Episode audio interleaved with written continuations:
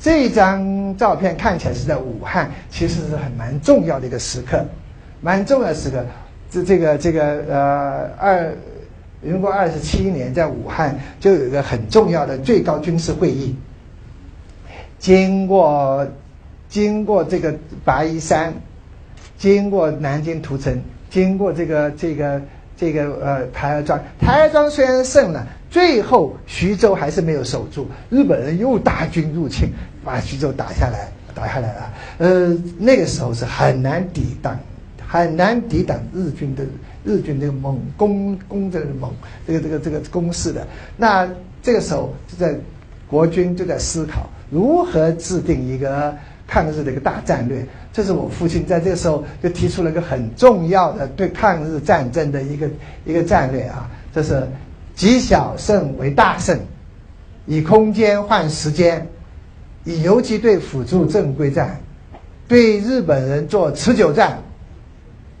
啊，对日本做持久战，呃，这个这个这个这这个的一提出来了，得了最高军事委员会的采纳，就变成抗日的最高指标，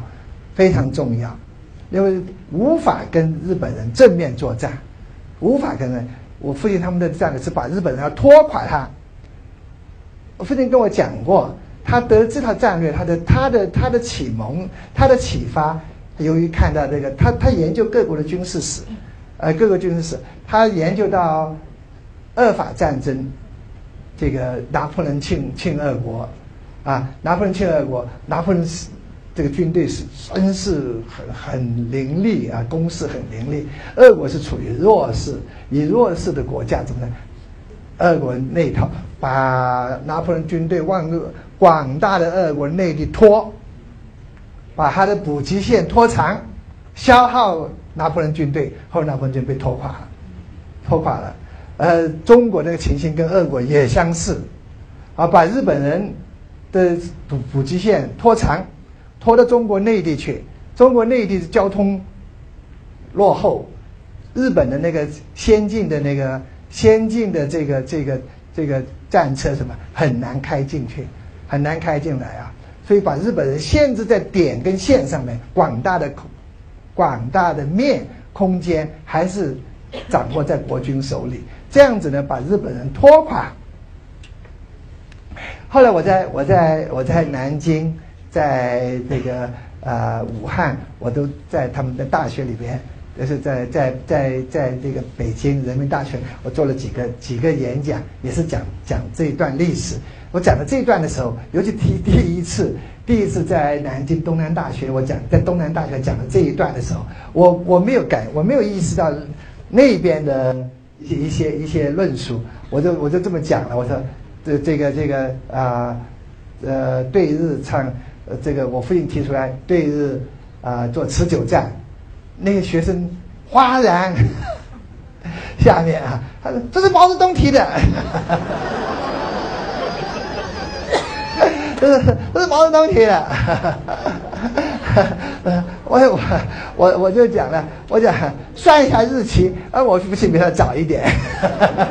我父亲提的这个，其实我父亲很早以前，很早以前看由他的那些论述里面已经讲了这一块，已经讲了持久战这套思维了，而且那个时候我在想，那个时候国军是抗战的主流，抗战抗战的主流不会去听。不会去采用共军的战略的，那时候不会去听共，那时候那时候呃那时候那时候这个毛泽东还在延安，还在山洞里头啊，还还在延安那边那边那边在在计划这东西。我想不不那么容易传出来。我想国军那时候我父亲不那么容易看到他的持久战的呢，而且即使看到了，我想因为那个不是共军在打这个嘛这些啊。那个是是不用打游击战是吧？不不，这主主战场在在国军这里，我想他不会，大概不会听他的哈，不会去用，不会采用采用毛泽东的。不过那本教科书就这么写，那本教科书的抗日的抗日的这个这个战略，毛泽东的持都是都是呃听毛泽东的持久战。而我讲的时候，我我不想，这很有意思，两边的史观不一样啊，两边史观不一样。不过这里好像也不大提我父亲讲这个，讲起来好像也是好像是是是是是蒋总统的看法，所以好像是是蒋总统提出来的。好像这不不是不是白崇禧提的，是吧？是是是我父亲提的，有有有可是考考证。我还去找那个房子，在在武汉的时候是一个银行，在银行的下面的密室，因为是日本人轰炸，找到了，是他们媒体替我找的啊，找到找到这件当时开会的时候是很重要的一个会议。往下，同一天的啊，往下。后来我父亲当行行行营主任，啊，桂林行营主任，这个时候可能是我父亲在抗战的时候，那个军权最高的时候，已经管了三个战区，第三、第四、第九，几乎西南半半壁都是我父亲在管。在这个在西桂林是在桂林造的啊，在桂林造的，呃呃，在这个地方呢，那地方他这在做桂林先生，有几个战争很重要，第一是长沙会战。大家都知道，雪约啊，第九战雪约在打这个长沙会长沙会战，我归我父亲的管辖啊，在这一起呃打了长沙会战。那么第二呢，很重要，还有一个昆仑关，昆仑关之役啊，那个也是很重要的一个桂南会战。往下，昆仑关，昆仑关是那个那个那个南宁南边啊，很重要的一个要塞。很重要要塞，那个打昆仑关昆仑关之战的大环境不是的背大背景是如此。日本人把中国的那个那个那个海口通通封锁了，通通封锁了。外面的战略物资要运到中国来，只那个时候只能靠越南那条路线，啊，只能靠越南进来上。日本人要切断这个，要切断切断这个这个这个国军的这个，就就发动桂南。广西南边这个战争呢，这昆仑关是重要的一个，日本人占领了。这个古来是兵家必争之地，宋朝时候大将狄青在这边打过仗的，在这边在这边在这边打过仗的啊，这昆仑关，呃，很险要，非常险要的是，要去攻还攻坚，要往上打是吧？很困难，很困难。日本人先占了。占了这个，那我父亲他们就是要要打这仗很很出名的昆仑关攻坚战。往下，这张照片啊，因为昆仑关这边难打，是这这国军呢是有最精锐的、最精锐的这个这个这个兵都出来了。最重要是杜聿明的第五军，完全是完全是机械机械配备的，机械配备的啊，第第五军。这是我父亲，这是我父亲。那么 看不见了啊！这个这个是在在在在出征之前阅兵啊，那时候那个时候那个时候的国军的将领啊，非常重要这些将领，徐天尧啊、杜聿明啊、夏夏威这是广西军，郑洞国、邱金邱金泉，全是国军的一时之选，都参加了啊。都参加了攻攻坚，打得很惨烈，来来去去拉回战啊，打得很惨烈。后来把那个攻下来了，攻下来了，呃，国军也是死亡很惨重，快几乎两万人阵亡，日军也有五千多人阵亡，他们的中村正雄的旅长被打死，这一仗打得很凶的啊，这是也是也是出名的这一仗。往下，血战昆仑关。这个时候，这个这个这个这个是我这本照片是在《良友》杂志上面，《良友》杂志上面上面这个，你看他后来他们在在岩洞里头，广西很多岩洞啊，广西很多岩洞，他们开会在岩洞里面开，那日本人整天炸，整天整天炸。这是我父亲，这是十九军的蔡很有名的蔡廷锴，啊，蔡廷锴，这张法奎，啊，他们的这些将领在里面开会，往下。后来打完了以后。打完了以后，呃，到今天还有那个阵亡将士墓啊，他有有有一个碑，我父亲写了蛮长的一个碑文，纪念纪念当时的阵亡阵亡将士。往下，胜利了，往下，胜利来临，在南京受降书，呃，这这是蒋介石这个这个啊受降书啊，那是文武百官都都都都到了，都到了，呃，抗战胜利，中中日抗战这个昨上个世纪，的确是非常非常惨，非常非常惨的时候，打完了以后，中国已经国困民贫，差不多有一千万人民的财产是性命损失不可以估计。就是上千万人伤于这一仗，伤于这这个中日战争，有国军，国军兵都死了两百多万，打死了两百多万，连将官都有两百多名，你想想看，将官两百这亡于这亡于这个这一仗的，空军连空军都四千多，快五千人被打下来阵亡。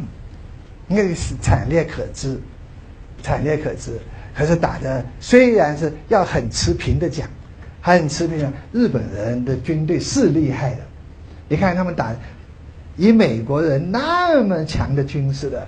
他们打太平洋、太平洋浴血、太平洋战争、冲绳岛、硫磺岛，你看打得很凶、很凶、很凶、很凶。日美军都已经也是伤亡那么厉害。你看看那个在在缅甸的时候，英国军队被日本人打得投降，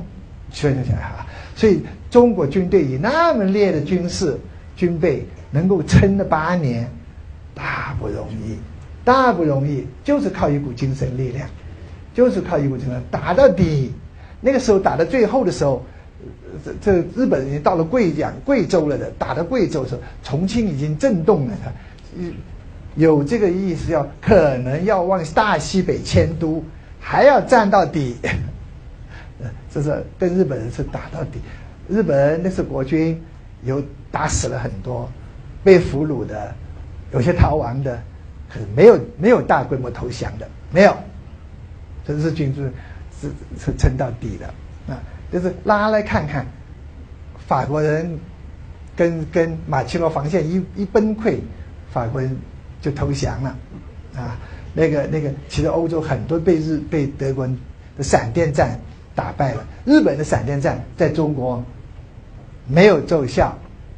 被抵住了。当然，他两边作战打打那个打珍珠港那个是他大失策，是大失策。不过日中国这边经常拖着他两百万军队陷了中国的战场的泥沼里边。这个也是很重要的一个因素，很重要的因素，消耗日本人，啊，日本，这是抗战胜利了。我刚刚讲的是，因为是可以说是惨胜，可以说是惨胜，一场惨胜的，牺牲这么大，所以你看看这个，当时这些这些这些将领，这个是这个是冯玉祥，这是陈乾，这是我父亲，然后这孙科、于右任这些文武百官。你看他们非常的严肃，而且沉重，都能感觉到那个抗战的应该是很欢乐的，很很是了无喜色的。我想他非常感觉到，感觉这一场战争的重量的，非常非常沉重的一个。往下，叶林，一九四六年访还都了，从重庆还都到这个，到到到这，这是很当时可能是。呃，这个这个国民党国民政府，可能是那个时候声誉最高，呃，声誉最高的时候，就是国际上是四强之一，而且刚刚战战胜完，还有受到全国民众的这个这个欢迎的回南京。你看啊，抗战八年，向国父这个在天之灵啊告慰在天之灵，这就这个是蒋介石。这是我父亲，这是何应钦，这是国民党的那高高级将领，通通在了，通通在了。在这一个那一刻，就是抗战胜利的那一刻。往下，同一天，在中山陵，往下，哎，这张蛮有意思，也是同一天，也是同一天，在灵旁边有个灵谷寺，灵谷寺呢，它有个阵亡将士塔。他们去祭拜那个阵亡将士的时候，呃，坐在地上吃野餐，讲的蒋先生的照片都是很严肃的，在坐在地上吃野餐这一张是比较这个比较轻松的时刻，你看啊，他三个在吃野餐表现很往下，啊，这一张也比较比较轻松的时候，是讲五十九岁生日，啊，在在这个应该在重庆，啊，蒋夫人宋美龄替他祝寿吧，切蛋糕，切蛋糕，嗯。讲跟我父亲的关系起起伏伏，非常微妙复杂。可是跟宋美龄关系不错的，跟宋跟宋美龄关系不错的。我父亲蛮蛮蛮佩服宋美龄，这个这个这个，在在抗日的时候去去做外交宣传抗日，在美国啊，宋美龄大概对我父亲的军功啊也也那个，他们俩处的不错。再往下。这个时候在开开国民大会吧，那时候开国民大会，这是这朱朱家骅吧，这个是往下，这一张看起来这一张啊，这背后，我我拿点时间来讲讲这个很重要的。北伐的时候，蒋白关系很好，所以负了重任，打到。完成北伐完了以后，两个人蒋白关系就分裂了，打打仗了。抗战的时候八年又合起来了，合起来了。这国共内战的时候，两人的关系渐渐又又分歧了。中间很重要是这个这个时候，民国三十五年五月二十四号在沈阳东北那个地方，啊，这个。我我父亲常常跟我讲，他跟我讲过很多次，这这这这一仗，这仗是什么哪一仗呢？是一九四六年就这一仗，五月底到六月初，东北第一次四平街会战，东北第一次世界会战，一打完仗，一打完这个这个这个这个中日抗战，国共两军就抢东北了。都进军东北，一天都没有等。朱德那时候红军的那个朱德马上发七道命令，往东北开局，开始林彪，这个这个到东北去。国民党这边也赶快运了这个这个这个最精锐的呃军队到东北。那时候一开始就东北就完了以后，国共马上就。军事冲突了，嗯，人家常常问问起来，就是现在国民党在大陆失败，失失败什么？怎么失败的？常常在研究，很多时候都是啊，政治、军、政治、经济、文化、教育，很多很多很多很多的原因，很多原因啊。啊，可是我父亲他的回忆里面讲啊，这都是原因，很多很多。他觉得主因还是军事失败。的确，我国民党在国军在大陆失败的时候，是跟共军一仗一仗一仗一仗一仗打，打打到最后打败的，是军事是主因，他认为啊，军事是主因，而军事主因的时候，他的我父亲认为说国国军犯了很多军事上战略战术的错误，一错再错，三错四错，他说这个这错下来，还要最后这个结局如此。第一大错就是这个时候，那时候，这个这个这个一九四六年第一次国共国共大规模的战争的大规模战，在因为那时候共产党一去到东北，已经占领了北满、哈尔滨、长春，这这个这这一带国军在南满、沈阳啊，在这一带啊，这一带的两军在在在在在抢。这个时候就在中长路上面，四平街这个地方，中长路沈阳跟长春的中间，在四平街。四平街是个非常战略很重要的一个位置，在那边拉锯战打的时候，呃，中共共产党是第一块王牌，林彪战将出出征了。那么国民党这边呢是杜聿明他们。也是最好的美食，孙立人、杜立明、陈明仁、什么廖耀湘，都是一些国民党最好的装备的一些军队，啊，一些军队在那边打，双方在四平街上各出这个十万、十万军队打，打得很凶，拉拉锯锯还打不下来。这个节骨眼的时候，蒋介石、蒋中正就就派派我父亲到东北督战，到东北督战。我父亲一飞到东北督战的时候，三天，四平街就打下来了。四平街打下来，真的这个是节骨眼打下来的时候，那时候这个这个啊，我国军这边有情报，说是长春。市里边有六千苏俄的红军，所以国国民政府南京政府就就命令杜聿明的军队不可以越过辽河，不能往长长春打了，怕打进去造成国际事件，中俄之间会起来。我父亲那时候，在在这个时候就开了一个很重要的军事会议，在火车上面开的，参加的其中有一个。有一位就是现在也后来变成中国时报董事长余继忠先生，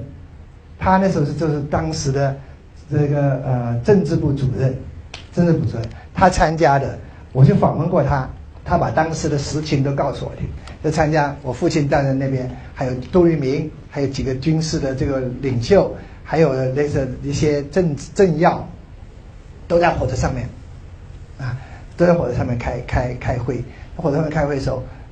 大家都一致赞成说，应该乘胜追击。林彪军队打完了这个四平就是大败，急速往这个北边撤撤退。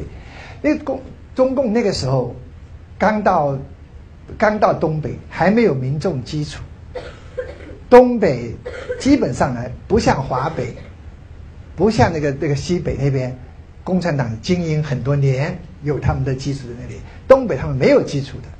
东北的时候是呃日本人在在占领东北很多年，对对对这这个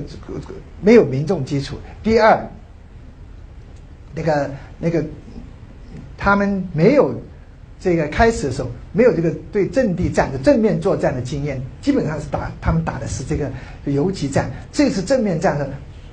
国军有飞机有大炮，不是不是这样子的火力重的不得了。啊，火力很厉害，把他们打的，把那个共军这次打的大败，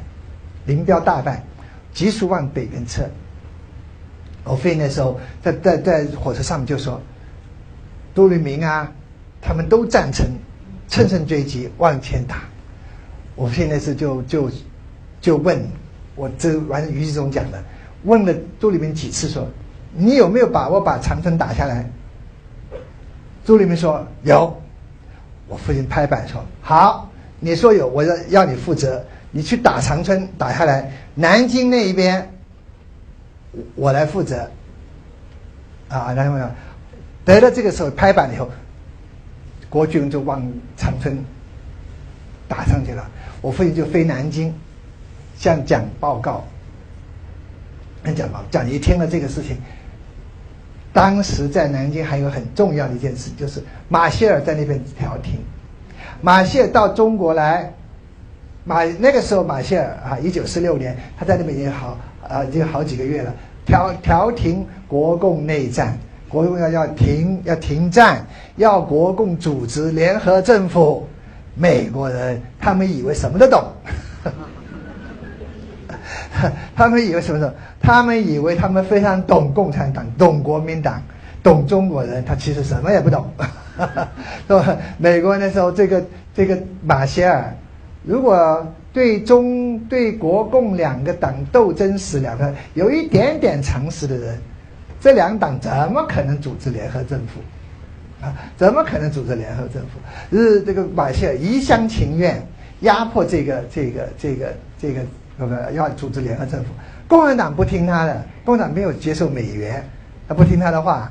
那国民党要接受美元，他就整天威胁威胁蒋介石说：“你要是不听的话，我就切断美元。”整天这样威胁。那这个这个我这个讲带很多顾虑，但是跟。这个时候就跟着父亲，因为自己很大嘛，就跟我父亲一起飞沈阳了。就这个时候，飞了沈阳，一他一到沈阳，长春已经打下来了。长春已经打下来，这个这个这个啊啊，呃，林彪的军队溃败大败，上去。孙立人那时候是第一军，完全是美式配备，一直追，追到松花江以北，过松花江，哈尔滨已经遥遥在望，一百里，哈尔滨在望，一下子可以把哈尔滨打下来的。后来看了我的，我看了一些资料。就是毛泽东已经发电报给林彪，守不住了。这这这个这个哈尔滨，已经准备东北局，已经准备打包，准备要撤退了。在这个节骨眼上面，我父亲立根讲利剑呐，这个时候一定要乘胜追击，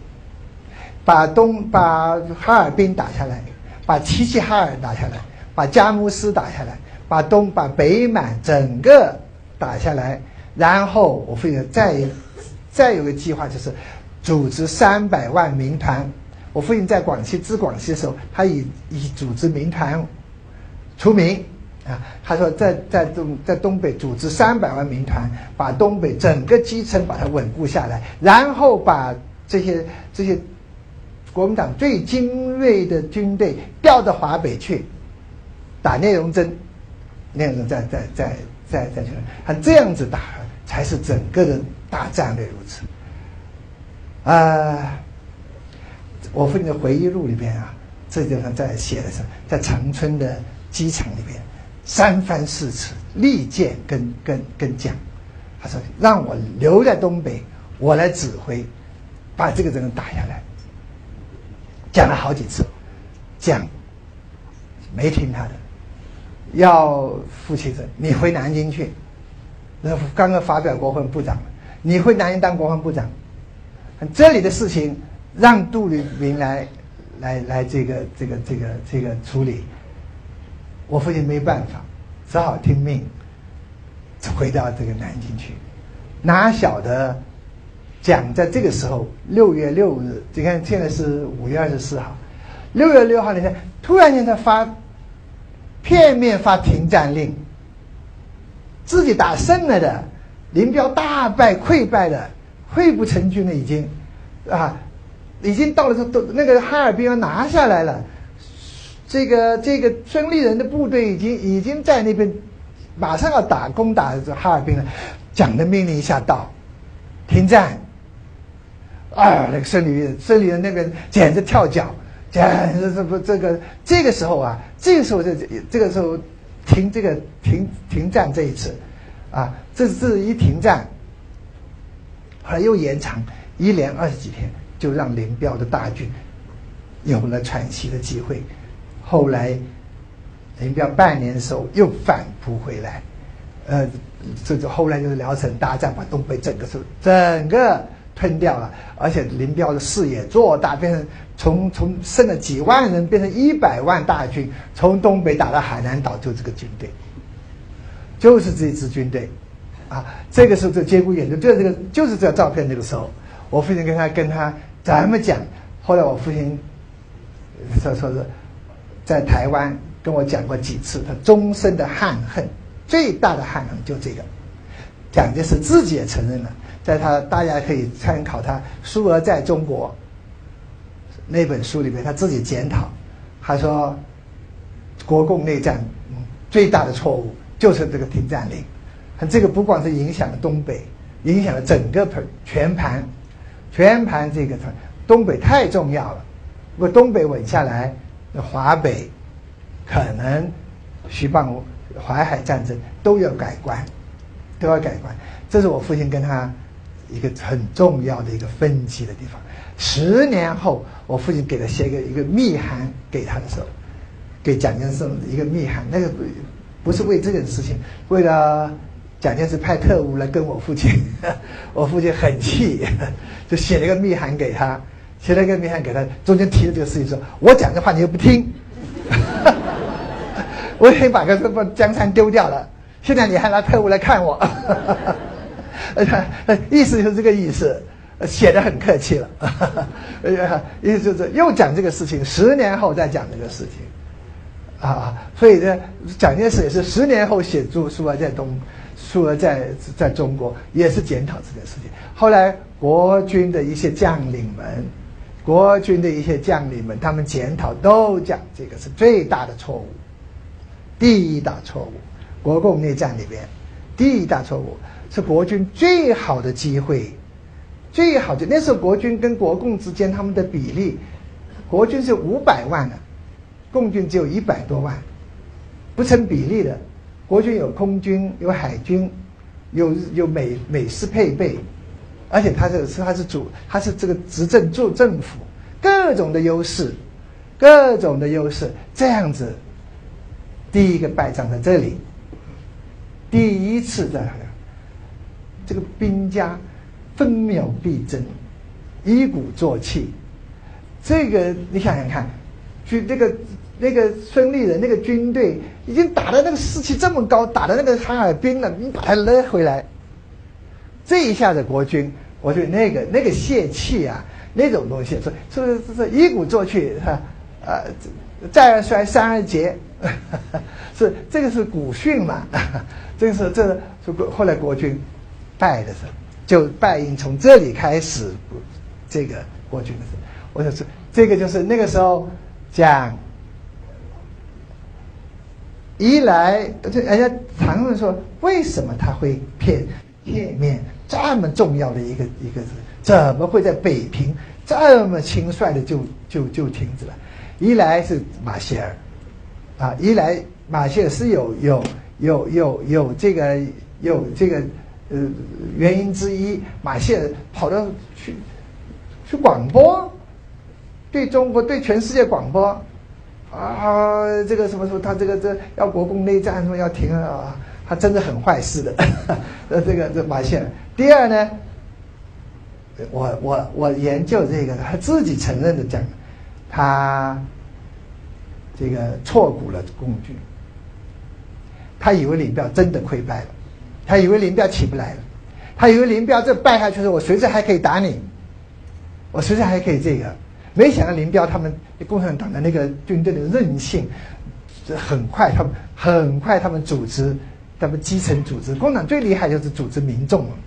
他那时候有了喘息的机会，他在在东北时候，他在东北东北局，像陈云啊、张闻天啊，什么什么很厉害的那些那些那些那些那些那个，很快就组织了这个这个这这个，而且后来做国民党一务再务，不光是这个，又把那个这个伪满军。三十万伪满军解散不要，东北全部倒到共军那边去，全部倒到共军那边去，所以视野一下子变成一个上百万大军这样子，就错误错误一连串的错误啊，从这里开始往下，也同样的，刚刚我我没说，这是杜聿明，杜聿明的命运真是真是糟，真是真是惨，他。东北打败了以后，又把他抓到临临时又把他弄到徐蚌会战，以后我再讲徐蚌会战。往下，就把我父亲弄到南京去，收印给他当国防部长，收印给他当国防部长。我望一下，呃，马歇尔，坏事，这个。讲的，你看讲的日记上面写，他不是不知道，他知道的。他讲那个马歇尔一到中国调停的时候，他就写了日记上面写的，日记上写，他说这个马歇尔还对我们的国情，这个这个一点都就不知道啊，都完全不知道，他是真务大事，他自己知道的，几次批狠批马歇尔，他最后还是还是屈服在美美国人呐。去插手别的国家的时候，坏事的多。你看，后来越国、越南、韩国、韩战、越战，都是如此。这这是国共内战，国共内战败了很多很多的原因，美国人插手是其中之一。啊，美国人插手其中之一，那么重要的时候，他来他导弹，哎呀。他以为他是二战英雄，的确是二战英雄，他是二战英雄，是是是高的不得了，这个这个那个那个声誉很高。他以为他到中国来，这些人都要听他的。美国人有一种莫名其妙的骄狂，因为他是第一世界第一的，他就是所谓所谓 world police，他可以这个这才东西叫人家，还他对不懂啊，到今天还不懂，令人忧心，从来没懂没共。美国人从来没了解过共产党，我想从来没了解过中共，没有彻底了解。他今天还是还是不懂我看，嗯。所以，所以他那个时候，你看，他来来这边，呃，这个后面又复杂了。在后面是那个那个那个那个是为了史迪威，史迪威的死掉了，呃，我向史迪威做，我这是一个一一个一个在做一个仪式追悼他。其实史迪威跟蒋介石两个人势同水火，啊，呃，史迪威这个得得罪了史迪威，这个也是美国人，对蒋介石指手画脚。你讲那个啊，两个这这这后来很火，是马这个这个蒋介石叫罗罗斯福硬把史迪威撤走的，啊，史迪威就是马歇尔的部下，这下得罪马歇尔了。又得又得罪得罪马歇尔了，所以这个这个这个这个这这个这比较复杂了哈。往下，这个有意思啊，明三十五年十二月二十四号，宋美龄开了一个在美龄宫开了一个 Christmas party，请了很多那个时候的高官的夫人们，这是陈诚夫人，这是我妈妈。我妈妈带了我跟四哥去的，我也参加那个 party 的，我记得很清楚。我我记得就是那个那个什么，都是那个那个圣诞老人给我们糖糖果一袋一袋的，我记得很清楚，就是很好玩哦。我记得很清楚，后来我也写下来在台这个南京美龄宫。可是看一看，这不是一个普通 party，啊，这是这是一个很有政治意味在后面。这个是谁呀？马歇尔 其实是为他开的。马歇尔在在在在中国快一年了，焦头烂额啊，一事无成。我想那个 那个那个那个周美玲就就去安抚他了，开个 party，开个 Christmas party 给他啊，我们都去陪他，哈哈哈都是给他开 party。呃，可是看那样子啊。呃，气鼓鼓的，你看看，一点不开心，没办成什么，没办成，灰头土脸跑回去。后来，后来，后来，中国大陆呃失败了，丢了。呃，马歇尔被被被被那个国会被美国国会共共和党大为攻击，骂的焦头烂额啊，叫他他丢掉中国，这么说法，给他算账，算他的共和党算他的账，嗯，他是当国务卿了的时候。啊，往下，啊，这个是，呃，是华北张家口，那时候已经已经国共内战。往下，往下，这些山的，这一张呢，这是选副总统。呃，简单讲，李宗仁出来选副总统，蒋介石不要他选，蒋介石要申科。他他他，我父亲也晓得，如果他出来一选，糟了。蒋李白又又要崩掉了这关系，因为他不要他出来选的，而且这个这个这个李宗仁很复杂的出来选，他背后也有美国势力，司徒雷登支持他，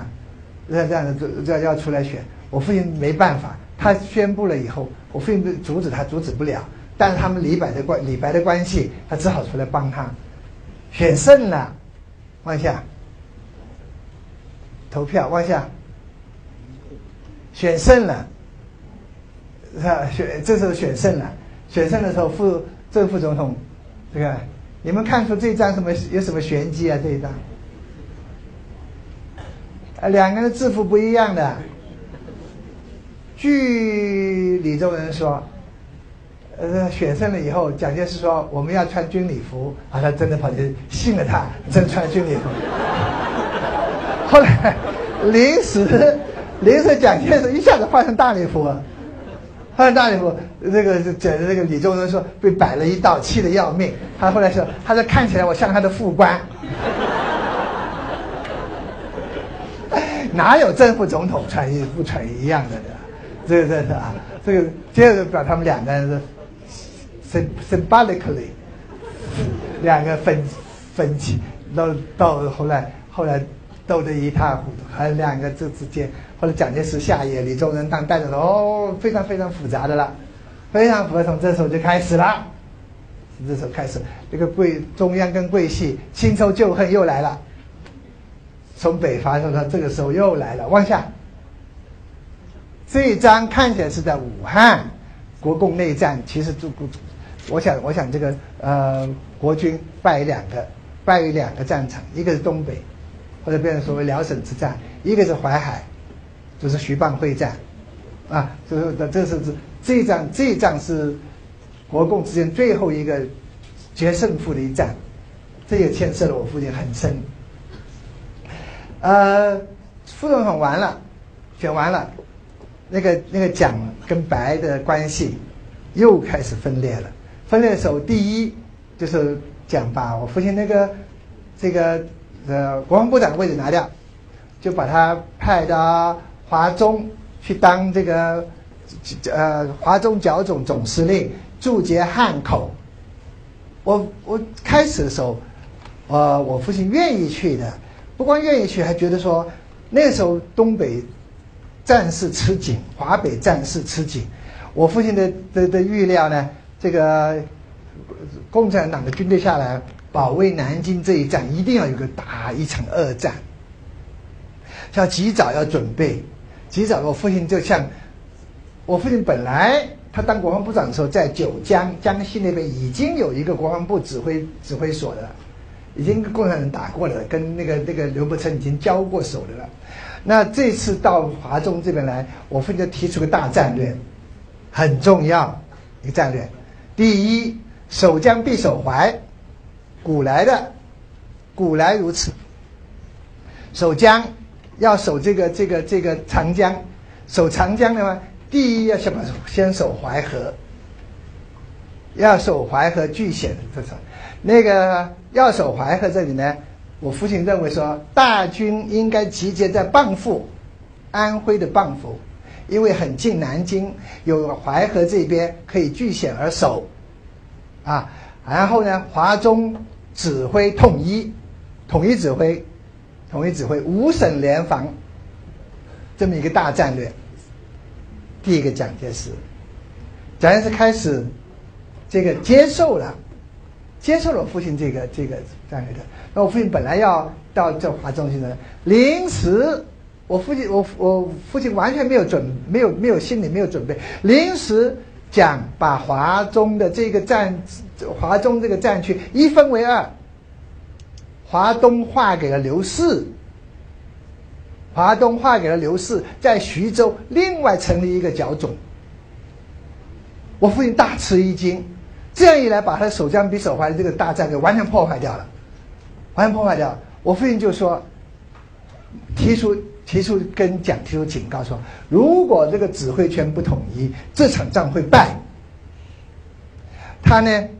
自己就必走上海，不肯不肯就任。我看我看我父亲的看我父亲那个历来的这个这个这个这个这个历史啊，从来没有说是给他什么职位，他他他他还不要做啊，还什么避啊，或者什么选择，毕竟就没有这套的。为什么我在想说？为什么父亲这么激烈的不要这个到上海去，不肯不肯就任？他知道这么一来的话，大祸来临，这仗子会败的。他早讲过了，早讲的跟跟蒋提出来，后来蒋叫好多人去把父亲硬劝劝回来，劝到华中这边来。好了，到华中来，过了几个月了，两军共军大军下来了，大军下来了。啊啊，这个这个大军下来，二野什么都都都都下来，六十万军队，国军这边六十万军队，两边最后对峙决战了，啊，这是非常严峻的这个这个这个情形。国民党的高层，国这个啊呃国防部长何应钦，这个还有这个的这个啊呃参谋总长顾祝同。一看形势不对，就写信直接叫人飞到北平去请示蒋蒋中正，要要我父亲回头来指挥，来指挥这个整个这个华两个角总。我父亲十月三十号飞从汉口飞南京，五点钟开军事会议，五点钟开军事会议。按照那个国鲁规，那作战厅长的回忆说，我父亲去的时候还有蛮有信心的，看起来，可是，一看那个那个部署，他一看全盘错误，那个战略的部署全盘错误。六十万大军部署在陇海跟津浦两侧，一个死的十字架，一个十字，一个等于是一字长蛇阵，让共军很容易冲破的。徐州是四战之地，四面都可以打进来的，无险可据。我父亲，他对这一代、这一代、这一代的战战战战略非常熟悉，所以他看的是他的他的评估，这败局已定，败局已定，时间来不及给他六十万大军，没法再重新。他后来离开六天就开打了，来不及重新部署。第二个原因，这是他亲口跟我讲的。第二个原因，那时候的。那个那个时候的这个这个这个指指挥那些指挥官，像邱金泉呐、黄伯韬啦、孙元良啦，什么这些人，跟父亲没有渊源，都是嫡系，都是蒋最亲戚嫡系。我父亲他指挥，指挥不动，指挥难指挥。第三，要保卫南京，蒋势必他会飞回来，南京坐镇。蒋有一个习惯。他很重要的战场，他自己来指挥的，他越级指挥，打电话就指挥了。那时候在在东北辽沈如此，后来徐蚌会战也是如此。我父亲说这几个原因一看，我说这这他即使他出来打，也没法这个逆转这个形势。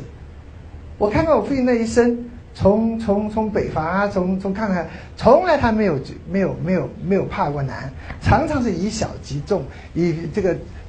走险棋、走偏锋、讲战略，这么下来，他可可见他那一战，他觉得是已经败了，他没法，他一你大家他想一想说，你看看，当初他的战略又讲又不采用，还要分权，把它全分开。分掉不信任，啊，这是临时的，把这个战这样的不错的一个战局又要他来，又要他来指挥，但是败了以后所有责任他负，他说这哈，而且这个是这个这个责任太大了，他没法没法担着，他拒绝指挥，他就飞回汉口去了，而且他来看汉口那边也打过来了，刘伯承，如果徐蚌这个败了。汉口那边撑得住的话，还有西南半壁。呃，他，我想他那天晚上的这个决决定非常非常艰难，也是他一生中可能最艰难一个决定，也是事后看来可能是最明智的一个决定。他他去打这一仗，那么打法也会败，败了所有责任他要负。即使现在他没有没有他负责任，也现在也也往下，往下。即使他没有去打头，也后来徐蚌会战败了，啊，国民党这边、共产党那边都都有一个说法，说是父亲在在华中按兵不动，拥兵自重，所以徐徐蚌徐州会战败了，这当然是借口了。我父亲在第一时间，第一时间徐州那边调兵的时候，就调了黄维军团。十二兵团，黄维是那时候华中最精锐的一个兵团，十二万人，第一时间就出发了，往徐州出发，在半路，在在这个这半路时候被共产党包围接走了，黄维被俘，黄维被俘，这是黄维呢，这是他被被俘的军队，这被俘军队。后来黄维，我看了黄维的那个那个回忆录，对我父亲还很怨恨。派他去送死，派他很怨恨，啊，可是都大家都讲说我父亲好像是拥兵不重。后来我父亲带很长的一个说，他说其实这他十几万军军队被俘了，被歼灭了，他其实心中很沉重，很很很沉痛的，还要讲他很派按兵不动，这个他他他自己答辩了。所以我父亲对这个这个很很那个。后来呢，当然跟蒋又更加的分裂，再加上我后这个这个。徐蚌会战以后，国民党的那个已经摇摇欲坠的政权，我父亲就在在很艰难的时候，就打了两封电报给蒋，希望说这个时候唯一的办法是要把请把美国请出来，英国请出来，这个调停和谈，否则就打不下去了。是是是，那两封电报后来被。解释为逼宫，要蒋介石下下野逼宫啊，这是只是建议，这非常复杂，非常复杂，大家慢慢看这本书。呃，他的两封两封电报，后来总而言之，这两仗，一个四平街，一个是这个这个徐蚌会战，跟蒋的大大的分歧，也就影响了整个我想民国的命运，民国的命运。我父亲在二二八的时候非常重要，扮演在台湾很重要的。我父亲那个那时候那时候就是很快的讲，我父亲那时候来来来来来宣慰的时候，有几个命令，有几道命令非常重要。第一道是他在国防部的时候下了一道命令，不准滥杀，审判公开。那道命令的时候救了不少人，很多人在死刑的时候，我我书里面已经引了几个，尤其在高雄的时候。啊，有有有几位，有几位判了判了死刑的，要拿去枪毙了的。我父亲的命令一到，刚好救了他们。后来他们自己写下来了啊，自己写下来很多这个故事。那这是一道很重要。第二道命令说是这个学生参加过的不救既往，学生要扶他们复学，年纪小不不跟不不不救既往，保证他们回来回校。这是第二个。呃，第三第三道命令是，很多人都是原住民，因为参加过以后害怕，都躲了躲到山里面去了，把他们招回来，把他们招回来，招回来。所以有这三道命令，还有呢，很多改革的。最后的时候，他回到南京的时候，报告说，第一很重要几个措施，第一，这个撤换陈陈仪，但是本来高层本来还不到不想换陈仪。我父亲说很不行，要凭民愿的话，要撤换成义。第二，这个那时候的警备副总司令，副副副副副警备司令啊，副警备司令是柯远芬，他柯远芬那个人非常的这个超前，嗯，做了很多不当的这个，嗯，他这个这个犯了很多错误。我父亲这这个这个呃，向向南洋政府是要撤职查办，撤职查办。所以这有这两个，有这有这两个，所以我父亲在这是在这个台湾这边二二八的时候，也扮演了相当很呃相当重。那个时候如果说那是非常非常敏感，人心惶惶，啊，非常敏感的时候，非常人我父亲来的时候，起了一些安定人人心的一些作用，安定人心的一些作用。当然已经发生的事情，他没没法挽回，可是补救的。也补救了不少啊，补救了不少事情。这是我父亲整个整个是，还有很多很多很多来不及讲啊。呃，我想我想我想这个跟大家来几分钟，大家交流一下。我想你们一定有很多疑问，心中有很多问题。现在大家可以可以发问。大家有有有，我想你们来。徐蚌的会战的时候，嗯，当时还有几十天的时间。就是说，如果你父亲这个接受这个，就是说这个华东剿共司令的话，嗯，可能局势呃会不会像想象的那么坏？嗯，因为嗯，当时这个徐州剿总这个司令这个刘氏，他不是一个非常猛将，知道吧？嗯，所以把他换掉以后，至少就是说他指挥上面嗯不会嗯有很多的这个就太大的失误的。所以，嗯，这个问题就是说，好的，好的，呃，李教授是是这个，呃，不是几十天，六天，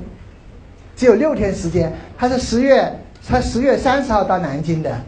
十月三十号，十十十月三十号南京，没有，现在算起来还不没有六天。他这个十一月初就开打了，十一月初就就就十一月六号，十一月六号徐蚌会战就开打了，所以只有一只有六天的时间。他三十一号走的。他三十一号离开南京的，所以只有六天的时间，他完全没办法，完全没办法重新部署，完全没办法这个。所以我想，我想，我想他这个这个，他也他他的考虑在这里，他考虑在这里。他接的话，这这个败局已定的这么一个一个一个情形，啊，我想他时间上这个也是很大的考虑。如果还有一个月，还有什么几个时，他可能可能那个那个重新部署，重新这调兵遣将还有时间，没有时间的。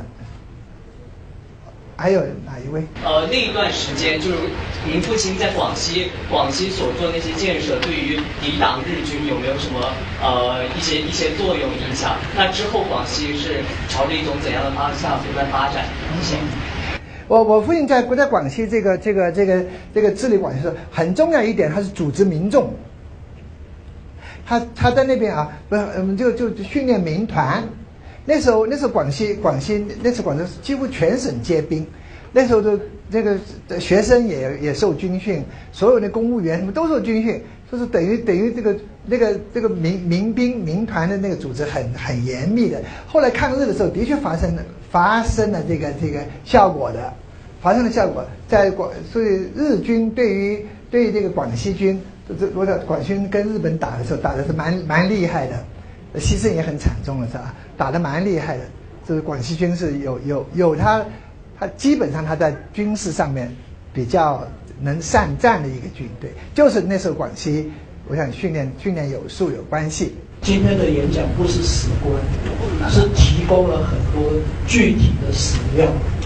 OK，这个就像这就那个就像那个这些照片一样，那样的话你就不能说他有兵之重，对不对？而且我说，徐报会上整个的都是国民党中了共产党的围点打援，